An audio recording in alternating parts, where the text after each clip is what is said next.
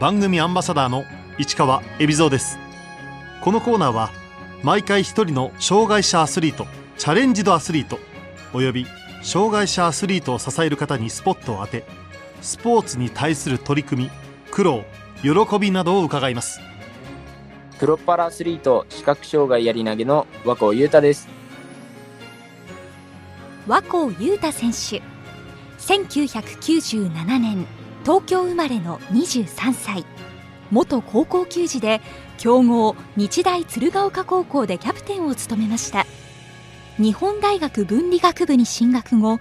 2年生の時目の病気を発症し視力が急激に低下。野球を断念しました。2018年からはパラ陸上やり投げを始め2019年6月日本選手権で競技歴1年で日本新記録を樹立。東京パラリンピック出場を目指しています。高校球児だった時和光選手の夢は？一つ上の代が甲子園に出場してあのその姿を見てすごいもう本当にかっこよかったので先輩たちがあの成し遂げられなかった甲子園一生という夢に向かって日々、えー、取り組んでいました。そういう中で高校卒業後は、まあ、体育教師になってあの野球部の監督として再び甲子園の地に立ちたいなっていう夢がすごいありました。ね大学では公式野球部に入らず体育教師を目指した和光選手。ところが2年生の時にレーベル遺伝性視神経症という目の病気を突然発症。視力が急激に低下しました。もう本当に普通に視力も1.0以上ありましたし健常者の中でも目がいい方な人だったんですけどその大学2年の秋ですね9月ぐらいに当時野球をサークルだったりとか草野球でやっていた最中にですね簡単なキャッチボールとかトスバッティングとかが難しくなっていってですねえー、そこであれおかしいなっていうような形で、その時に、えー、左目を閉じて右目で見たんですけど、その時に真ん中がぼやっとしていて、そこで異変に気づきまして、そこからいくつか病院を受診していく中で、片方の目が3ヶ月ぐらいでガクッと落ちてしまって、また3ヶ月ぐらいで、今度もう片方の目が視力ガタンと落ちてしまって、両目が視力0.01いかないぐらいまで落ちてしまいましたね。で、真ん中がもう全然見えないというような病気で、ただ中辺は視野が残っているような見え方をしています。現在の見え具合は？まあ人の顔だったりとか文字が見えない。なので書類とかが全然見えないですし、あとはもう初めて行く駅だったりとかは標識だったりとかが見えないので、かなり不便を感じていますね。病気を発症してからはしばらくスポーツを始める気にはならなかったという和光選手。やがて気持ちが落ち着くにつれ考えが変わりました。3ヶ月4ヶ月半年ぐらい経った時にですね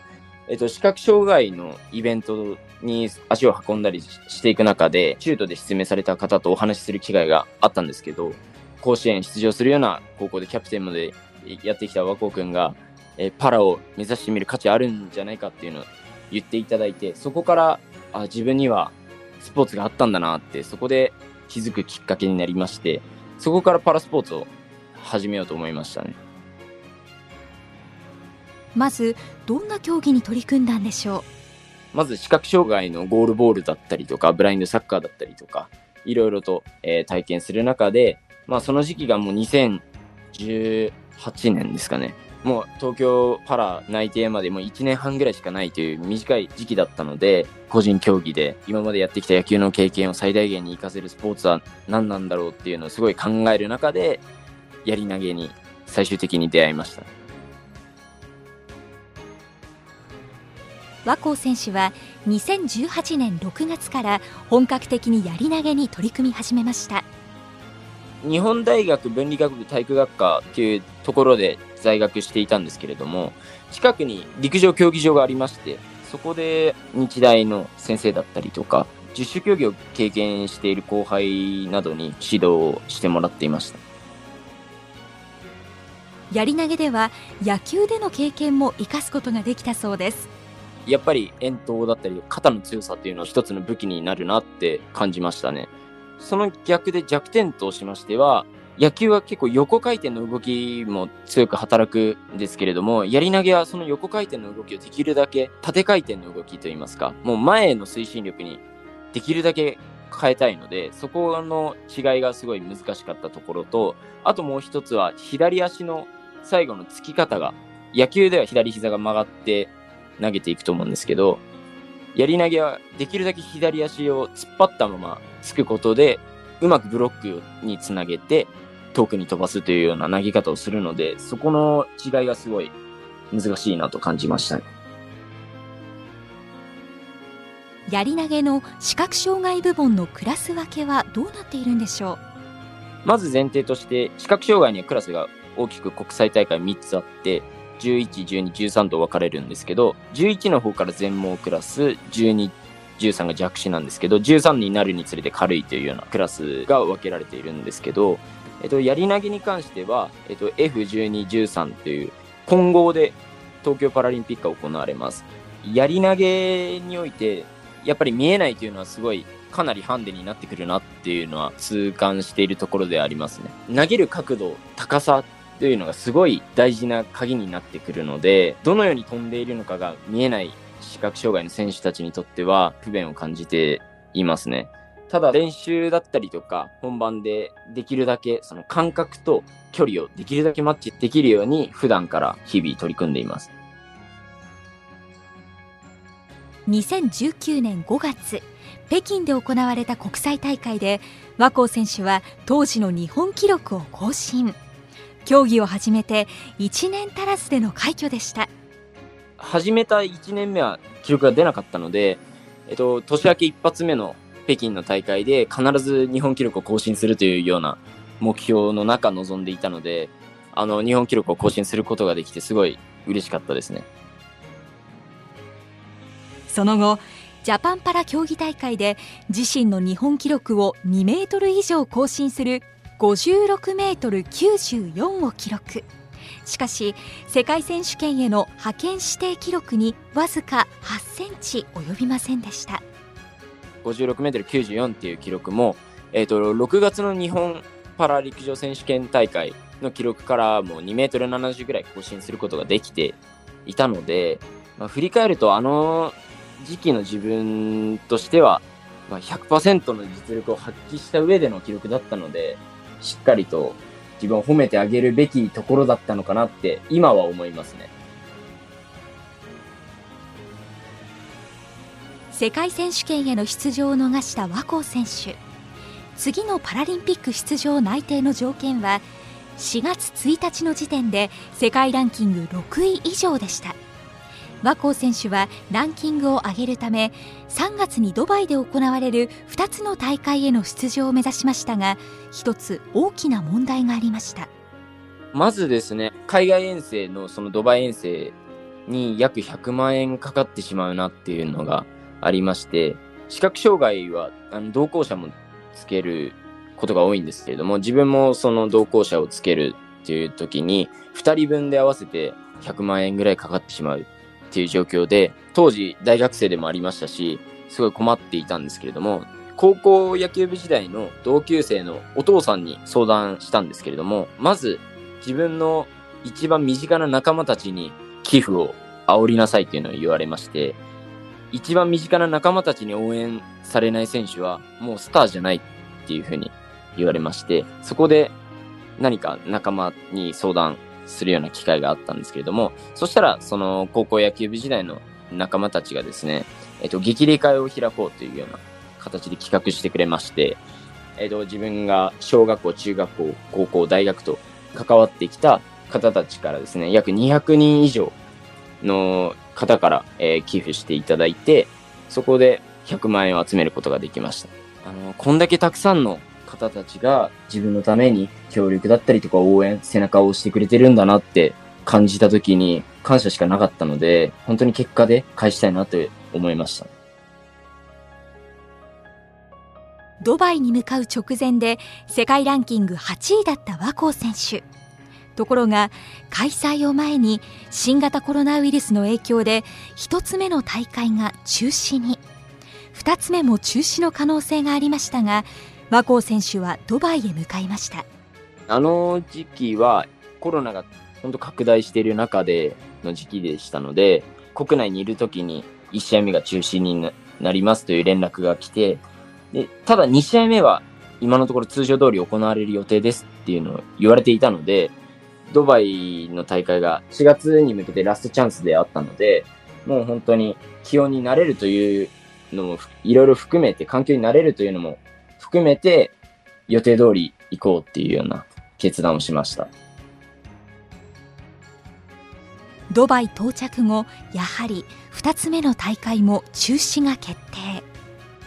まず、あの、飛行機に乗って着陸してすぐに中止が決まったっていう連絡があったので、あの、本当にその時に、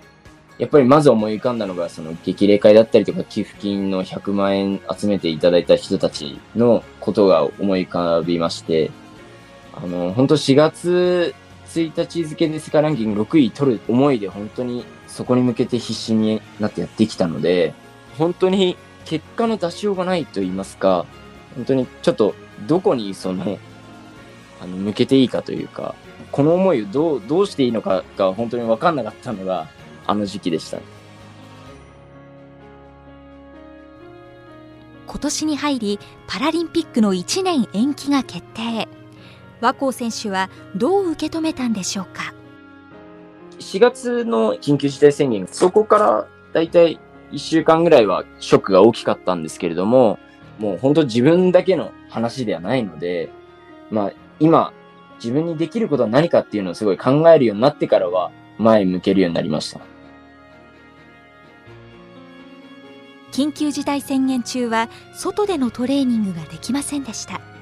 競技場だったりとかもちろん使えないですし、ジムも使えなかったんですけれども、屋外に関しては、えっ、ー、と、自分の場合は日中の人が活動する時間帯を避けて、夜中にあの練習するような形をとっていて、公園でできるトレーニングだったりとか工夫しながらやってました。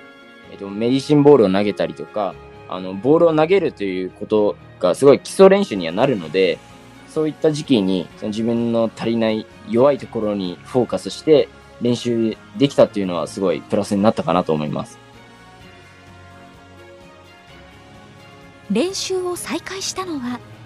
？6月の2週目ぐらいだったかなと思います。最初のもう1時間半ぐらいは本当にま、まずまっすぐすら飛んでいってくれないような状況だったので、かなり焦りを感じました。今はもう元に戻っていて、あの、その自粛前よりもレベルアップできてるなっていうのは思います。遠征のための資金を集めてくれた友人はどんな状況でも応援してくれましたあの自分自身すごい普段はポジティブなんですけれども周りからすると珍しく落ち込んでるなっていうような多分状況だったんですけれどもそうした中で本当周りの友達はこういった状況だからしょうがないしずっと応援してるよっていうようなメッセージだったりとかすごいいただけて本当に支えられてるなって感謝しています和光選手が目指しているのは東京パラリンピックへの出場ですまず来年に延期になった東京パラリンピックに向けて世界ランキング6位というような条件が来年の4月1日付でありますね。そこで来年の4月1日付で世界ランキング6位取れていれば内定というような形になります。9月5日に開催された日本パラ陸上競技選手権で和光選手は54メートル37をマーク。ただし目標としていた自身が持つ日本記録56メートル94の更新はなりませんでした。自分の中で満足いく練習だったりとか状態がすごい良い中であの練習ができていたので日本パラで自己ベストを出せなくて本当にちょっと悔しすぎるような思いをしました。この日本パラ陸上では短距離100メートルにも挑戦。決勝に進出し12秒32のタイムで3位でした。初めて 100m 出場したんですけれどもやり投げは走って投げる競技なので結構足が速い選手がやり投げ選手に多いんですね。なのでその 100m に出場することによって自分の走る力を知る一つのいいきっかけになるかなと思って出場しました。和光選手には大会前に自分を励ましてくれる大好きな曲がありますえっと、自分が大会前だったりとか、もう普段からすごい大好きな曲があるんですけれども、ベリーグッドマンさんのハローという曲が大好きです。歌詞が本当にベリーグッドマンさんのハローに限らず歌詞が良くて、すごい背中を押してくれるので、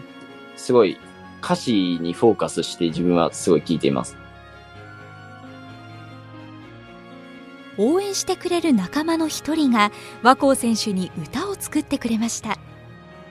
小学校でライバルチームで切磋琢磨するような選手が大学進学後にあの大人になっても一緒に野球やるような友達がですね歌手をやってまして T オレンジという歌手名でやられてるんですけれどもドバイ前に、えっと、東京パラリンピック目指している姿を応援したいということで、えっと、曲を作ってくれました。今でもそのモチベーション上げたいとか思う時はそのミュージックビデオを見たりしています今後出場を予定している大会は？11月7日に行われる、えーと、関東パラ陸上選手権大会という大会で自己ベストを絶対に更新して60メートルを超せるように頑張っていきたいなと思っています。去年から世界ランキング8位なんですけれども、ただ日本に限らず世界的にコロナの影響があるので、全体的に大会が行われないというような状況なので、ランキングに変動がそこまで起きてないのかなと思っています。和光選手にアスリートとしてこれからの夢を聞きました。まずは一番近い目標である東京パラリンピック出場。でその東京後はですね2024年に行われるパリ大会。そこでは金メダルを狙えるような選手になっていきたいなと思っていますでそうする中で頑張る中で、えっと、視覚障害者としてだったりとか人として周りの方々に勇気や元気を与えられるそんな選手になりたいなと思っています。東京パラリンピックへの抱負は？東京パラリンピックでは、えっと、まあ65メートルという記録を目標としているんですけれども、まずは東京パラに出場できたら、まあ、楽しんで、その試合をすごい楽しんで投げてる姿をお見せして、あいつ頑張ってんだな、あいつ楽しんでるなって、俺も頑張ろうって思ってもらえるようなあの試合にしたいなと思っています。和光選手にとってやり投げの魅力は？やり投げの魅力はですね、陸上競技で唯一、あの助走をして走って投げるという、走るのと投げるの両方を兼ね備えた競技なので、そこがまず陸上競技の中で差別化できるところかなと思ってます。で、それプラスして、あの長い2.6から2.7メートルある長い槍を本当に遠くに飛ばしていく、あの、綺麗な放物線を描いて飛んでいくっていう、そのアーチはすごい綺麗だなと思ってるので、そこが槍投げの魅力かなと思っています。